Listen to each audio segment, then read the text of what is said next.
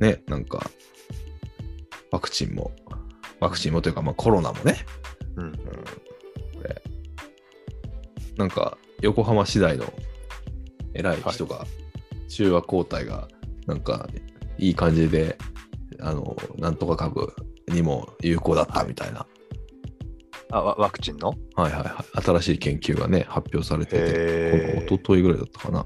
それ見とったら、これ言っていいのかわからんけど、あの、はい。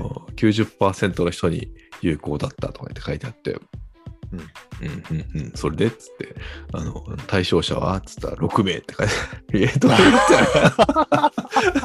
どういう、どういうやり方でやったんやろみたいな。もうなんかね、ちょっと、これは言っていいのかなとか思いながらね。あの、え、それはうん。何ですか、その論文的な論文っていうか論文が発何表。何ペーパーって言うんでしたっけ？あのまだ査読のいまいちなやつの。えーっとプレプリントって言うんでしたっけ？なんだっけ？はいはいはい。えーあの、途中経過的なやつですよね。うんうん担保か。とりあえず第一報みたいな。うんうんうん。えそういうそういう感じで出てたんですか？いや、わかんないんですけど、ちゃんと読んでないんですけど、あのでもテレビででもかなりしゅあの話題になってましたよ。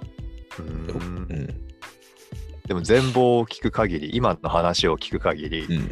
なんかこう悪質なネットニュースみたいな感じですね。タイトルで釣るみたいな。日本国内初めてのワクチンの成果をお取った研究でしかも変異株にも対応しているみたいなでその中和抗体っていうのができると体の中で、まあ、その抗体ができたという意味だそうででその中和抗体がその変異株にもできたのかどうかを検証したみたいな研究でしたね。うんうんうん、それが90%の確率で そうそうそう。効果が出てた。うん、1回目の、あと、1回目の注射の時は、うんと変異株のの一番ひどいインド株だったかな、うんの時は18%ぐらいしか効かないけど、うん2回目を打つと90%になると。一番きついやつでも。うーんその普通常のやつだと、もう98%ぐらい2回目打つと、みたいな。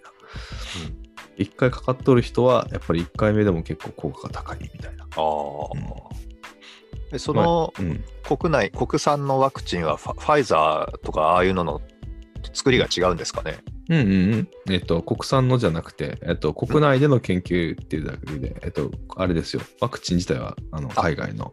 国産のワクチンじゃないんですね。うんはいはいはいはい。うんじゃあ、ファイザーとかのあのメッセンジャー RNA のワクチン。